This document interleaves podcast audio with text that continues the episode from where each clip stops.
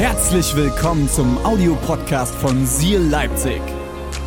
Wenn du Fragen hast oder den Podcast finanziell unterstützen möchtest, dann findest du uns auf sealchurch.de.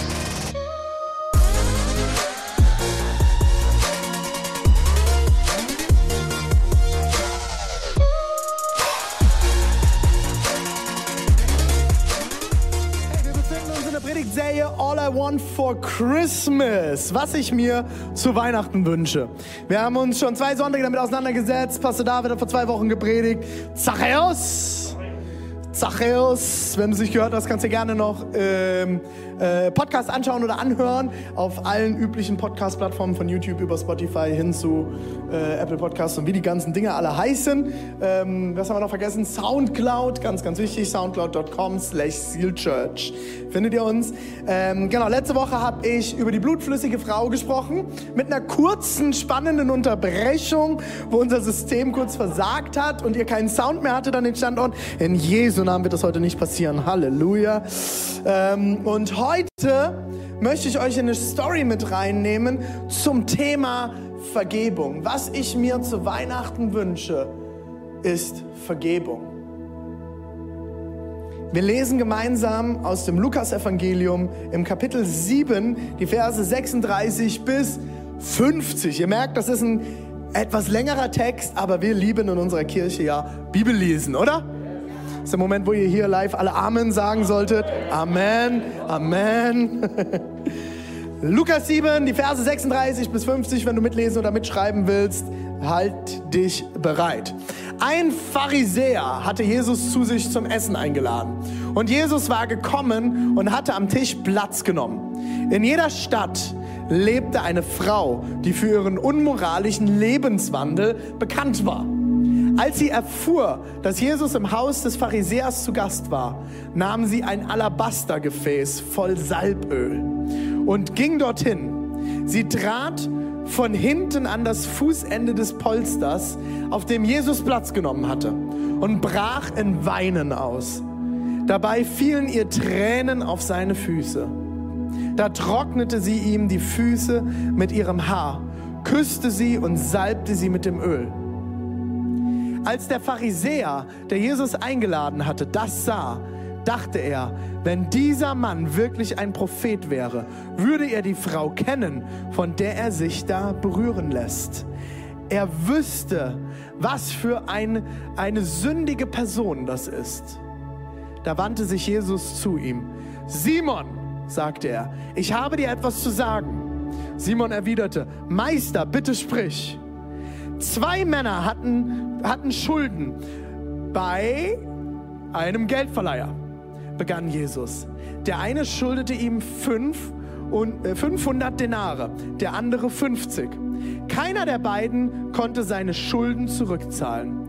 Da erließ er sie ihm, äh, äh, da erließ er sie ihnen. Was meinst du? Welcher von den beiden wird ihm gegenüber wohl größere Dankbarkeit empfinden?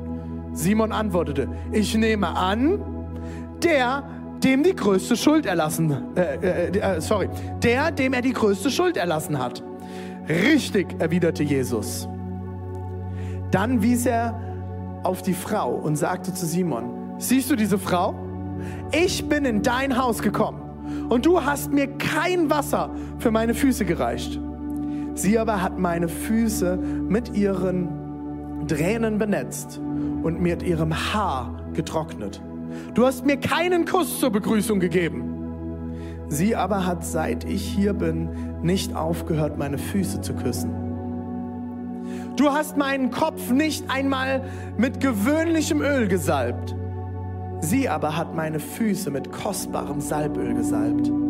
Ich kann dir sagen, woher das kommt.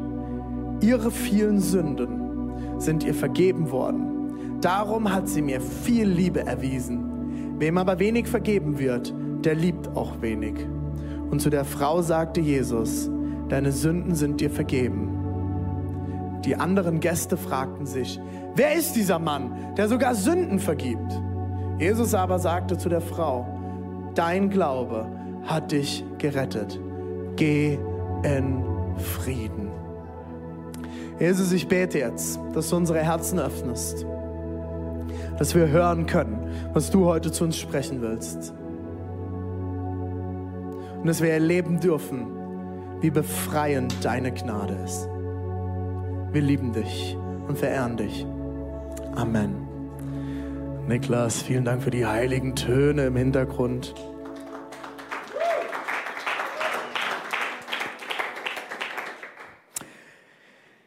Crazy Story. Ich weiß nicht, wie viele Menschen du schon mit deinen Tränen die Füßen gewaschen hast und dann mit Salböl die Dinger eingeschrubbt hast und äh, mit deinen Haaren. Gut, bei dem einen oder anderen wird das ein bisschen schwerer äh, mit der Haarlänge. Der, der ein oder andere hat auch nicht mehr so viele Haare. Ähm, aber gerade bei den Damen mit eurem langen, wallenden Haar, ich weiß nicht, wie oft ihr schon Füße damit abgetrocknet habt. Wahrscheinlich noch nicht so häufig. Das liegt vielleicht auch daran, dass wir heute in einer anderen Zeit sind und wir uns vor allem auch in einem anderen Land äh, ähm, äh, hier bewegen. Ähm, wir tragen alle festes Schuhwerk momentan und beim Essen sitzen wir meistens nicht barfuß am Tisch, oder? Dazu sei gesagt, dass zu Zeiten Jesu in Israel es auch noch keine normalen Tische und Stühle gab, so wie wir sie heute vorfinden. Das heißt, man saß auf dem Boden, es war ein Tuch oder vielleicht auch noch ein Holzbrett in der Mitte, worauf das Essen und auch die Getränke serviert wurden. Und man lag, wie man das auch hier in diesem Text hören kann, auf einem Polster, wenn es einem gut ging. Ansonsten saß man einfach auf dem Boden. Das hat natürlich einen etwas nicht so schönen Effekt. Und zwar, weil es auch dort warm war in Israel Israel hat man nur seine Palästina-Rennsandalen angehabt und die hat man ausgezogen. Aber wenn man Sandalen trägt, das ähm, kennt ihr vielleicht, ich trage eher Flipflops im Sommer, ähm, die Füße sehen einfach nicht mehr so ansehnlich aus und eventuell kriegt man so ein bisschen Käsemaugen. Kennt ihr das? Und äh, ich habe jetzt keinen Bock, wenn ich mit David am Tisch sitze, dass er mir seine äh, Sandalen versauten Käsemaugen ins Gesicht streckt, während ich gerade an meinem Hähnchenschenkel nage. Deswegen war es Brauch, dass wenn man in ein Haus kommt, dass man von den Dienern des Hauses, wenn man sich diese leisten konnte, ansonsten selbst die Füße wusch.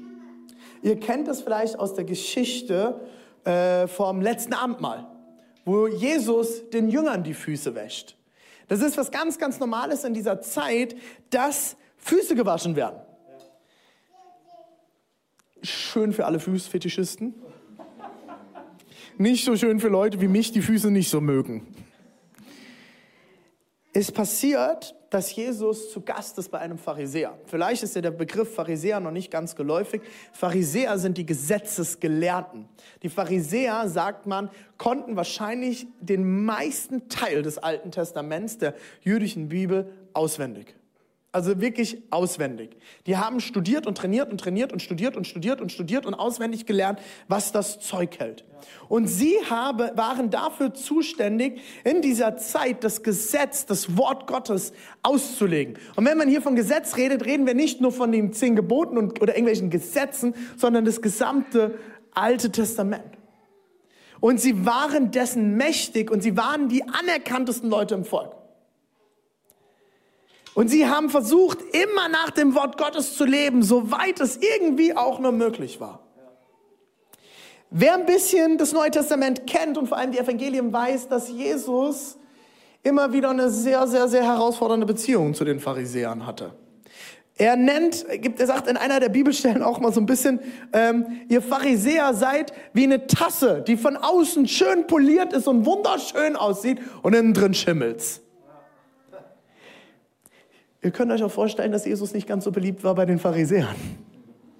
Weil er hat etwas aufgedeckt bei den Pharisäern. Er hat aufgedeckt, dass die Pharisäer zwar nach außen hin versuchen, immer alles richtig zu machen, aber dass es im Herz oft nicht so gut aussieht. Kennen wir alle, oder? Eigentlich waren die Pharisäer die besten Influencer. Und sie waren das wirklich. Ihr Job war Influencing. Sie haben zwar ohne Social Media, but in real life, im wahren Leben versucht, mit ihrem Leben die Menschen um sich herum zu beeinflussen, zu influenzen. Übrigens nichts mit der Influencer zu tun. Aber die existiert dieses Jahr ja eh nicht. Es ging darum, zu beeinflussen, was um sie herum passiert. Und die Pharisäer hatten da so ein paar Eigenarten. Jesus redet irgendwann mal über das Gebet und sagt, macht es nicht wie die Pharisäer, die sich an alle Straßenecken stellen und laut beten, sondern er sagt, geht ins Haus zurück und betet für euch selbst. Und manche Leute sagen deswegen, man darf heute nicht mehr laut beten und man muss sich immer zurückziehen zu beten. Darum geht's nicht. Warum hat er das zum Beispiel gesagt zu diesen Pharisäern und über die Pharisäer? Weil die Pharisäer haben immer darstellen wollen. Und die Jungs haben das wirklich praktiziert. Die haben sich an irgendwelche Häuserecken gestellt. Jesus, äh, nee, Jesus haben sie nicht gebetet. Äh, Gott, unser Gott. Und haben angefangen, irgendwelche Gebete zu sprechen und zu, zu trällern, sodass alle es sehen, wie heilig sie sind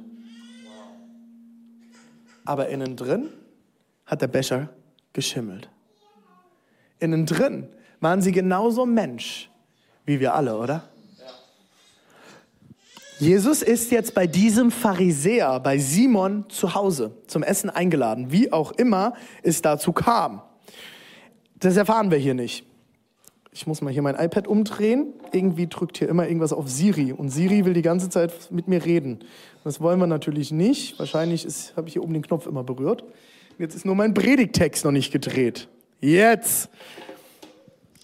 Und Jesus nimmt Platz bei diesem Simon auf dem Boden beim Essen und irgendwann, und da waren mehrere Leute, ne? man hat nie, also so ein, so ein Dinner for Two, das gab es zu diesen Zeiten nicht. Ne? Also Jesus hat jetzt kein Candlelight Dinner mit, mit Simon gemacht, dort waren andere Leute anwesend. Man hat immer in Gemeinschaft gegessen, man hat geteilt, man hat den Teller geteilt, man hat Sachen miteinander geteilt, total Corona-konform damals schon.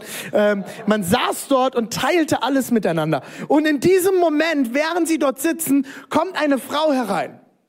Und diese Frau kniet sich zu Jesu Füßen und fängt an zu weinen. Bitterlich zu weinen. Und bei Simon gehen direkt alle Alarmleuchten an. Ist interessant, diese Frau, uns wird hier nicht gesagt an dieser Stelle, was sie getan hat.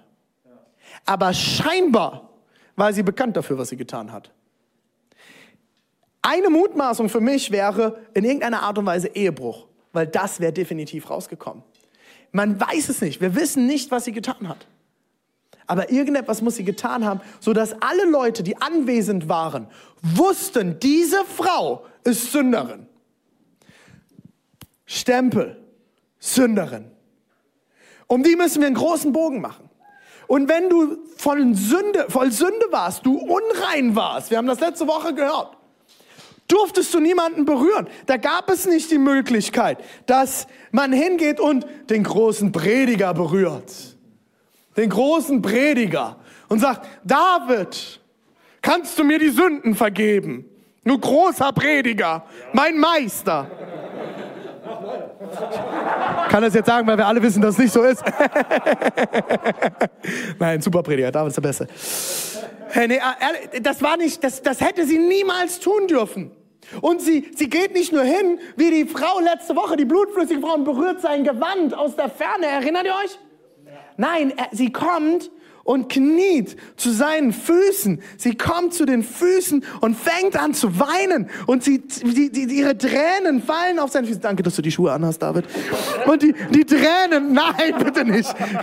Tränen fallen auf diese, auf die Füße. Und sie fängt an, die Füße zu waschen und trocknet es mit ihren Haaren ab. Und, äh, und danach nimmt sie ein kostbares Alabastergefäß voll Öl. Alabastergefäß voll Öl, René, was ist das jetzt? Geht es jetzt hier um Olivenöl, Olivenöl für einen Salat oder was? Nein, dieses Öl ist mutmaßlich ein Jahreslohn wert. Sie hat wahrscheinlich, also jetzt immer mal an, 35.000 Euro im Jahr ist dein Gehalt. Die Frau hat 35. Okay, wieder mal. 35 freaking Euro. 35.000. Nicht 35, 35.000. Ein Auto. Ein schönes Auto. Kann man machen. Kriegst ein französisches Auto für. Auch ein koreanisches. Noch kein Mercedes. Auf jeden Fall kein schön. Aber ein Auto. Ihr komplettes Jahresgehalt gibt sie her für ein Fläschchen Öl. Es war wahrscheinlich parfümiertes Öl. und kippt es über Jesu Füßen. Und jetzt stell dir vor, du sitzt in diesem Raum, gerade riecht es noch nach Hähnchen, Hummus und Fladenbrot. Vielleicht noch ein bisschen Petersilie. Koriander gab es wahrscheinlich auch. Und auf einmal wird der ganze Raum erfüllt von diesem Duft dieses Öles. Und alle schauen auf diese Frau. Was macht sie da? Was traut sie sich da? Ist die wahnsinnig? Die kann doch nicht einfach den Meister berühren. Wie kann die überhaupt reinkommen? Simon hat sie eingeladen, die ist Simons Gast und die stiehlt ihm die ganze Show.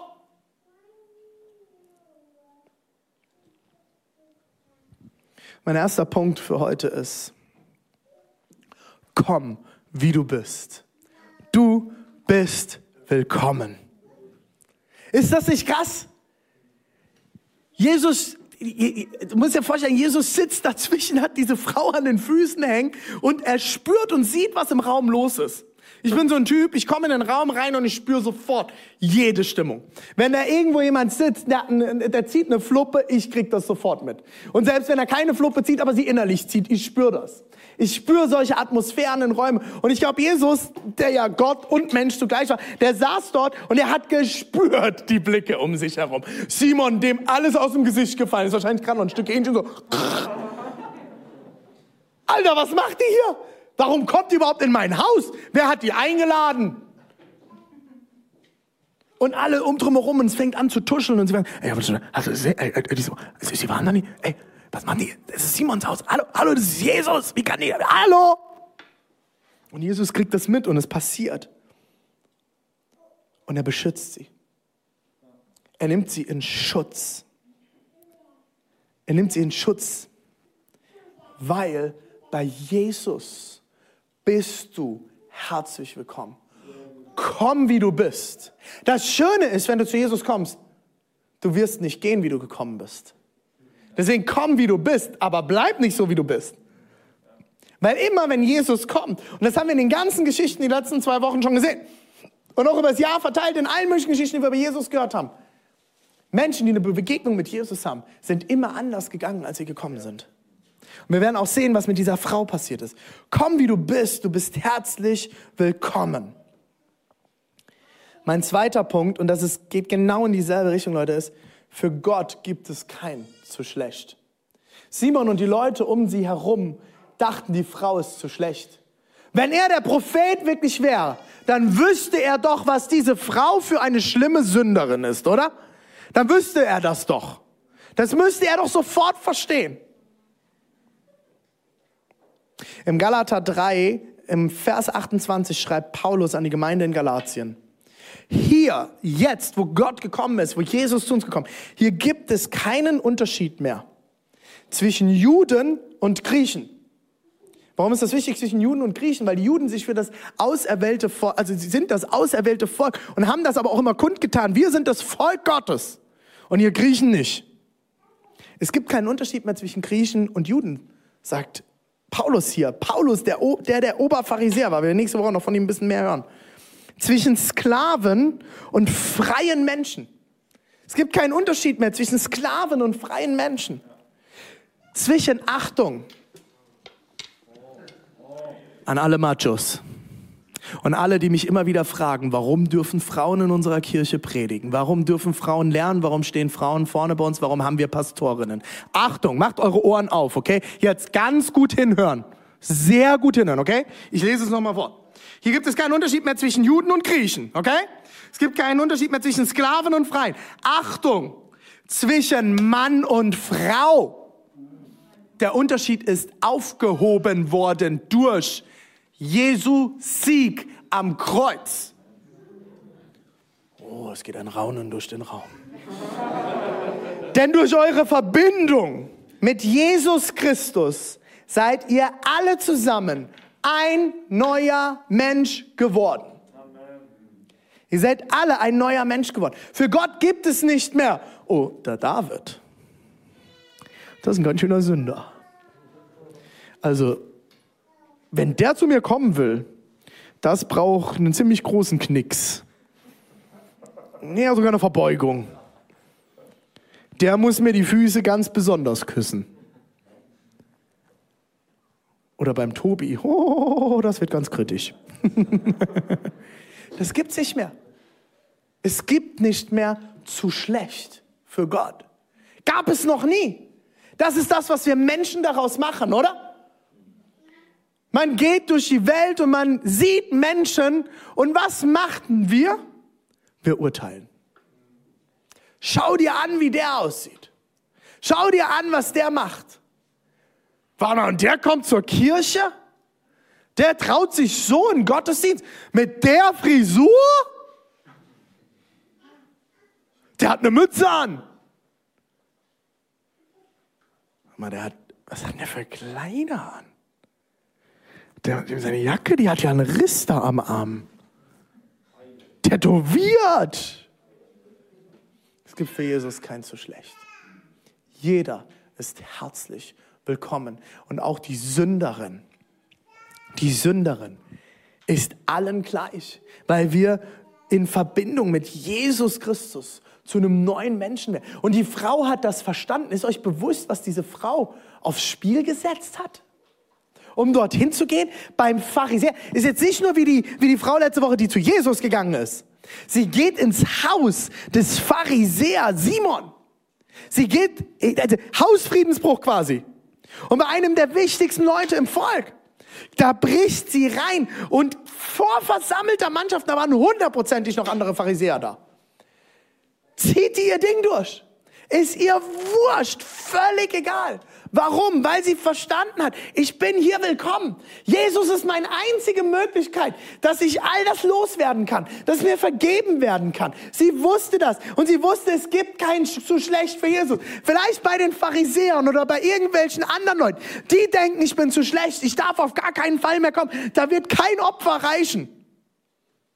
Aber sie wusste bei Jesus, sie hatte von ihm gehört. Sie hatte gehört von Jesus. Sie wusste, der, der läuft hier rum und der macht Dinge und der tut Wunder. Der, der, das muss der Messias sein, der Retter. Er wird mich nicht ablehnen.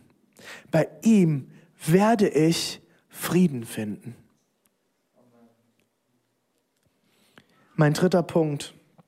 Jesus spricht dir neuen Wert zu. Jesus ließ zu, dass die Sünderin, die Ausgegrenzte, die scheinbar nichts wert ist, ihn berühren durfte. Vor allen, vor versammelter Mannschaft. Und er sprach sogar mit ihr. Wusstet ihr, dass unverheiratete Männer nicht mit anderen Frauen einfach reden durften? Allgemein haben Männer und Frauen sehr, sehr wenig Kontakt gehabt. Da war eine riesengroße Respektszone. Und diese Frau oder Jesus, die hätten gar nicht einfach miteinander sprechen können so. Das war gar nicht erlaubt. Geschweige denn mit einer Sünderin. Und er sprach sogar mit ihr, der Meister, der Gelehrte, der Rabbi, der Sohn Gottes selbst, kommt herab zu der Sünderin. Wer oder was bestimmt in deinem Leben deinen Wert. Alles in unserer Welt hat einen Preis, oder? Überall ist ein Price Tag, so ein Preiszettel dran. Was bestimmt deinen Wert? Die Klamotten, die du trägst? Ich mag Klamotten. Ich gehe gern einkaufen. Ich bin bei uns die Shopping Queen. Ich kaufe für meine Frau ein. Äh, ich kaufe für mich ein. Ich kaufe für unsere Kinder ein. Aber bestimmen die Labels, die du hier oben in deinem, in deinem Revers hier stehen hast. Oh, oh ich habe sogar etwas Gutes an. Hier steht Diesel drin. Hm? Habe ich bei TK Max gekauft, war günstig. hey, bestimmt das, was da drin steht, oben im Label, bestimmt das deinen Wert? Bestimmt deinen Wert, wie viel Geld du auf dem Konto hast? Liebe Erfolgsfanatiker? Bestimmt meinen Wert, wie viele Leute Teil meiner Kirche sind. Das ist so ein bisschen unter Pastoren manchmal, wenn man dann noch so Pastorenzeiten ist mit anderen Pastoren, dann fängt dann so der Pastorenschwanzvergleich an. Sorry, wenn ich das so platt sage. So, ah, wie, ah, wie geht's hier? Wie groß ist denn deine Kirche? Ja, 50 Mann. Oh. Ja, wie seid ihr? Ja, wir sind 80. Oh, krass. Na, wir haben 600. Uhuhuhu. Könnt alle nix. Was bestimmt deinen Wert? Wie viel Bier du saufen kannst? Hm. Glühwein? Oder auch nicht? Was bestimmt deinen Wert? Wie du aussiehst? Dein Körpergewicht? Deine Größe? Ich, Leute, haltet euren Kindern die Ohren zu. Mit wie vielen Frauen du im Bett warst? Amen dazu. Wenn ihr das jetzt nicht gehört habt über das Mikro, das hat mir gerade ein kleines Kind zugestimmt. Was bestimmt deinen Wert? Bestimmt deinen Wert, wie gut du alles hinkriegst im Leben, dass du alles zusammenhältst, was andere über dich denken? Ich glaube, diese Frau war im Volk sehr wertlos. Sie hatte keinen Wert mehr. Sie hatte, ähnlich wie die blutflüssige Frau, von der wir letzte Woche gehört haben, sie war gesellschaftlich wegen ihrer Sünde, die scheinbar irgendwie bekannt geworden ist, war sie wertlos. Ihr war der Wert genommen. Sie war es nicht wert, in dieses Haus zu kommen. Sie war es nicht wert, zu Jesus zu sprechen. Sie war es nicht wert, zu Jesu Füßen zu kommen und ihm die Füße zu waschen. Jesus war es so wichtig, der Frau einen neuen Wert zu geben, dass er in Kauf nahm, dass Leute über ihn lachen oder ihn verurteilen. Ich finde das so krass. Bist du bereit, über Menschen, Menschen einen Wert zu geben, einen Wert auszusprechen, selbst wenn du dafür dein Ansehen im Augen dieser Leute verlierst? Jesus hat selber alles aufs Spiel gesetzt. Er wusste, wie die Leute denken werden in dem Moment, wo er das zuließ. Er wusste, wenn ich dieser Frau jetzt einen neuen Wert zuspreche, ihr vergebe, ihr Frieden zuspreche, dann werde ich ein Problem haben. Und zwar mit den Leuten, die um mich an diesem Tisch sitzen.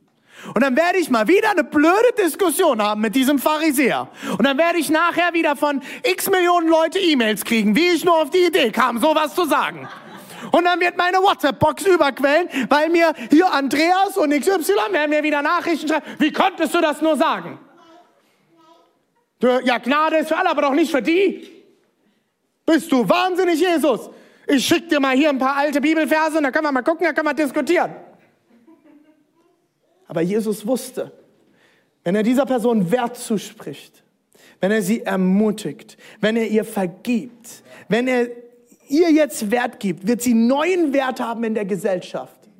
Und er nimmt in Kauf, dass sein Wert vor der Gesellschaft niedergemacht wird, weil er wusste, was sein Wert in Gott ist. Er war sich so sicher, mein Wert in Gott, ich bin Gottes Sohn, mein Wert steht. Das heißt, wenn andere Leute meinen Wert jetzt niedermachen, so wie es Simon vor versammelter Mannschaft versucht hat, macht mir das nichts, weil ich kenne meinen Wert in Gott ich bin Gottes Sohn. Und selbst wenn dieser Simon, der jetzt denkt, er ist hier der King, er ist der ach so tolle Gesetzesgelehrte, wenn der jetzt hier gegen mich etwas sagt vor versammelter Mannschaft, kann mir das nichts anhaben, denn ich weiß, ich bin Gottes Sohn. Zwei Sachen. Weißt du, was dein Wert ist? Weißt du, wie viel wert du Gott bist? Was Gott über dir ausgesprochen hat? So dass du dich vor andere Leute stellen kannst. In dem Bewusstsein, mein Wert ist sicher. Es ist mir egal, was andere Leute jetzt über mich denken. Und Leute, hier geht es nicht bei egal darum, dass man nicht mehr korrekturfähig ist. Okay, das ist jetzt ganz, ganz wichtig. Ich bleibe immer korrekturfähig. Aber nur weil irgendjemand irgendetwas sagt, wird mich das nicht komplett aus meiner Bahn schmeißen. Und ich werde mein ganzes Leben, meine Berufung und alles, was ich bin, anzweifeln. Leute, ich habe euch das immer wieder dieses Jahr schon erzählt. Es waren einige Leute nicht happy damit, wie wir dieses Jahr Schritte als Kirche gegangen sind. Und ich habe einige sehr, sehr hasserfüllte Nachrichten bekommen. Und ich bin so dankbar, dass ich durch gesundes Coaching und Seelsorge an dem Punkt bin, dass ich sehen kann, was dort geschrieben wird, bestimmte Dinge nachvollziehen kann, mich auch für Dinge entschuldigen kann, aber ich deswegen nicht alles, was dort über mir ausgesprochen wird, auch für mich annehmen muss. Weil ich weiß, dass ich weiß, wer ich bin in Gott. Weil ich Leute in meiner Nähe habe, nah an mir dran, die mich kennen und mein Herz kennen. Und dort höre ich hin. Nicht der entfernte Pharisäer, der mich nicht kennt und denkt, er müsste mich von außen beurteilen. Und Jesus wusste, ich weiß, wer ich bin in Gott. Und er konnte reagieren aus einer Ruhe heraus. Das andere ist, vielleicht bist du dir immer noch deines Wertes unsicher. Jesus kennt deinen Wert. Kennst du ihn auch? Weißt du, was du wert bist? Weißt du, wie viel du Gott wert bist? Weißt du, dass du Gott alles wert bist? Dass er die 99 Schafe stehen lassen würde, um dir nachzugehen. Weißt du das? Er liebt dich so sehr, dass wenn du zu seinen Füßen sitzen würdest vor versammelter Mannschaft und weinen würdest, würde er dich verteidigen und würde dich in den Arm nehmen und würde allen Leuten, die mit dem Finger auf dich zeigen, sagen, hört auf damit. Dein Glaube hat dich gerettet. Dir ist vergeben. Jesus gibt der Frau einen Wert, wo sie keinen Wert mehr hatte, wo sie gesellschaftlich wertlos war. In dieser Zeit von Corona kommt immer wieder die Diskussion und das Gespräch über den Wert von Leben auf. Ich weiß nicht, ob, ich das, ihr das mitbekommen habt. Was ist, wenn wir keine Beatmungsgeräte mehr haben und wir müssen entscheiden, beatmen wir diese Person oder diese Person? Wer entscheidet, wer es wert ist, beatmet zu werden? Wer entscheidet, wer es wert ist, am Leben zu bleiben und nicht?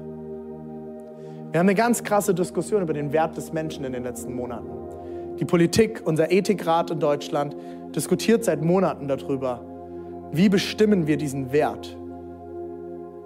Ich bin so dankbar, einen Gott zu haben, der nicht einfach nur über meinen Wert urteilt, sondern dem ich alles wert bin, so viel wert bin, dass er seinen einzigen Sohn gab, der für mich starb, damit ich frei sein kann und ein neuer Mensch werden kann, so wie wir es gerade eben in der Galata-Stelle gehört haben. Ein neuer, ein neuer, ein neuer Mensch. Ein neuer Mensch. Und dass ich reingewaschen bin. Dass keine Schuld mehr zwischen mir und meinem Gott und meinem Nächsten stehen muss weil ich weiß, ich bin ein Kind Gottes, ich gehöre zu Gott. Und selbst wenn meine Eltern nicht immer alles richtig gemacht haben, selbst wenn deine Eltern missbräuchig dir gegenüber geworden sind, du bist jetzt Kind Gottes. Du bist jetzt Kind Gottes. Lass zurück, was war und schau auf das, was Gott vorhat. Du bist es Gott wert. Du bist es Gott wert. Und deine Sünde definiert dich nicht mehr. Deine Sünde definiert dich nicht mehr. Viertens, Jesus spricht Recht. Nur Jesus allein spricht Recht. Jesus ist der Einzige, der Recht sprechen kann und darf über dich. Auch wenn alle gegen dich sind, ist Gott immer noch für dich. Jesus weist sogar den Pharisäer Simon vor allen zurecht. Er stellt ihn quasi bloß vor versammelter Mannschaft und sagt ihm, du weißt so viel und doch hast du nicht verstanden, worum es geht. Wir lesen es nochmal im Lukas 7, im Vers 44. Dann wies er auf die Frau und sagte zu Simon, siehst du diese Frau? Ich bin in dein Haus gekommen du hast mir kein Wasser für meine Füße gereicht. Sie aber hat meine Füße mit Tränen benetzt und mit ihrem Haar getrocknet. Du hast mir keinen Kuss zur Begrüßung gegeben. Sie aber hat seit ich hier bin, nicht aufgehört, meine Füße zu küssen. Du weißt so viel, Simon, doch hast du es immer noch nicht verstanden. Du hast meinen Kopf nicht einmal mit gewöhnlichem Öl gesalbt. Sie aber hat meine Füße mit kostbarem Salböl gesalbt. Ich kann dir sagen, woher das kommt. Ihre vielen Sünden sind ihr vergeben worden. Simon, du schaust auf sie herab. Du betitelst sie als die Sünderin. Du schaust herab auf sie, aber ich sag dir eine Sache, Simon. Und weißt du was? So steht Jesus neben dir. David, komm mal her. Komm mal kurz. So steht, wenn du da stehst und Leute kommen. Ähm, ich weiß nicht, ob wir das kameratechnisch hinkriegen. Kannst du mal kurz kommen, Tobi? Du bist jetzt mal der Pharisäer, okay? stell, dich mal, stell dich mal hier hin. Ne, ruhig hier ein bisschen in die Mitte, so dass wir die Kamera. Geht das einigermaßen mit der Kamera? Kriegen wir das einigermaßen hin? Okay. Zeig mal auf ihn. Wenn so der Pharisäer in deinem Leben kommt. Und Leute, ich finde es interessant, dass es ein Pharisäer ist. Hier geht es nicht um einen Heiden, ne? Hier geht es nicht um einen Nichtchristen, der kommt und sagt, du, du, du, sondern es ist ein Pharisäer, ein gläubiger Mann. Und er kommt und er klagt David an. Was macht Jesus hier? Er stellt sich dazwischen und er sagt, weißt du was? Du denkst, er ist voller Sünde. Ich habe ihm schon längst vergeben. Und David steht vielleicht immer noch da und rafft nicht, dass Jesus da ist und fuchtelt mit den Händen und sagt, hey du, hey, was willst du eigentlich von mir? Und Jesus sagt, hey, calm down. Ich habe alles unter Kontrolle, Mann. Weißt du, weißt du nicht, ich habe hab dir vergeben, ist alles gut. Ich habe ihm vergeben. Er ist rein. Er ist es mir wert. Es ist alles in Ordnung, David. Brauchst du keine Gedanken machen über den Typ. Hast du gesehen, was er für eine Cappy anhat? Mir hat er keine Cappy angeboten. es ist vergeben. Es ist vergeben, es ist vorbei. Du brauchst dir keine Gedanken mehr zu machen. Und du solltest lieber aufhören damit. Er hat allen Wert. Er ist es mir wert, dass ich für ihn sterbe. Ihm ist so viel vergeben. Du denkst mit deinen paar Sünden, die dir noch nicht mal vergeben sind, weil du es nicht erkannt hast, du weißt alles. Aber weißt du was? Ihm ist so viel vergeben und deswegen liebt er mich so sehr. Und deswegen ist er willkommen in meinem Haus. Deswegen darf er nach Hause kommen. Er ist es mir wert. Ich stehe und schütze ihn. Du kannst ihm nichts antun. Ihr könnt Platz nehmen. Danke. Ein Applaus für diese Jungs. Ich gehe noch mal ganz kurz in den Text rein. Ich kann dir sagen, woher das kommt. Ihre vielen Sünden sind ihr vergeben worden. Darum hat sie mir viel Liebe erwiesen. Wem aber wenig vergeben wird, der liebt auch wenig. Ich will euch noch in einen kleinen Text mit reinnehmen aus dem Römer 8. Paulus schreibt hier so geniale Worte und ich, ich lade dich jetzt ein, vielleicht machst du sogar mal deine Augen zu und versuchst es jetzt mal auf dich wirken zu lassen. Was können wir jetzt noch sagen, nachdem wir uns das alles vor Augen gehalten haben? Pa Paulus erklärt ein bisschen das, was ich gerade erklärt habe davor, im Römer 8 und im Römer 7. Gott ist für uns. Wer kann uns da noch etwas anhaben? Er hat ja nicht einmal seinen eigenen Sohn verschont, sondern hat ihn für uns alle hergegeben. Wird uns dann zusammen mit seinem Sohn nicht auch alles andere geschenkt werden? Wer wird es noch wagen, Anklage gegen die zu erheben, die Gott erwählt hat? Gott selbst erklärt sie ja für gerecht. Ist da noch jemand? Hallo? Ist da noch jemand? der sie verurteilen könnte? Jesus Christus ist doch für sie gestorben. Mehr noch, er ist auferweckt worden und er sitzt an Gottes rechter Seite und tritt für uns ein. Wie ich es gerade gesagt habe, er tritt für uns ein. Was kann uns da noch von Christus und seiner Liebe trennen? Not, Angst, Verfolgung, Hunger, Entbehrung, Lebensgefahr, Corona? das Schwert des Henkers, Corona. Mit all dem müssen wir rechnen. Denn es heißt in der Schrift, deinetwegen sind wir ständig vom Tod bedroht. Man behandelt uns wie Schafe. Ist schon mal als Christ wie ein dummes Schaf behandelt worden? In den Momente, du sagst, ja, ich glaube an Gott, ja, cool. Auch an Jesus? Ja, ich glaube an Jesus. Bist du dumm? Das sind manchmal so die Blicke und die Sachen, die man dann so, äh, Jesus, ernsthaft? Die zum Schlachten bestimmt sind. Und doch, in all dem tragen wir einen überwältigenden Sieg davon durch den, der uns so sehr geliebt hat. Ja, ich bin überzeugt, dass weder Tod noch Leben, weder Engel noch unsichtbare Mächte, weder Gegenwärtiges noch Zukünftiges, noch gottfeindliche Kräfte, weder Hohes noch Tiefes, noch sonst irgendetwas in der ganzen Schöpfung uns je von der Liebe Gottes trennen kann, die uns geschenkt ist in Jesus Christus, unserem Herrn. Amen, oder? Nichts, gar nichts, rein gar nichts kann uns trennen. Kein Pharisäer, keine Verurteilung, keine Wertlosigkeit, keine Gesellschaft, die sich gegen uns stellt, kein Virus. Wir sind immer noch die Kirche und Gott baut immer noch sein Haus und Gott ist immer noch auf dem Thron und Gott liebt immer noch, ob Corona oder nicht, ob Lockdown oder nicht. Er liebt immer noch. Nichts, gar nichts kann dich trennen von der Liebe Gottes. Er liebt dich. Er will dich. Er sucht dich. Komm nach Hause. Komm zu deinem Vater. Du bist nicht zu schlecht. Du kannst nichts mehr dagegen tun. Er liebt dich sowieso. Nichts, was war, nichts, was kommt, nichts, was ist, kann Gott hindern daran, dich zu lieben. Aber ich verspreche dir eins, wenn du dich auf Gott einlässt und wenn du nach Hause kommst, wird er dich nicht unverändert zurücklassen, weil er etwas vorhat, weil er gut ist. Und das ist mein Schluss, Leute. Das ist mein Schluss. Amadeus, du kannst das Ding ja mal schon mal wegräumen. Da habe ich ein bisschen Platz. Danke. Das ist mein Schluss.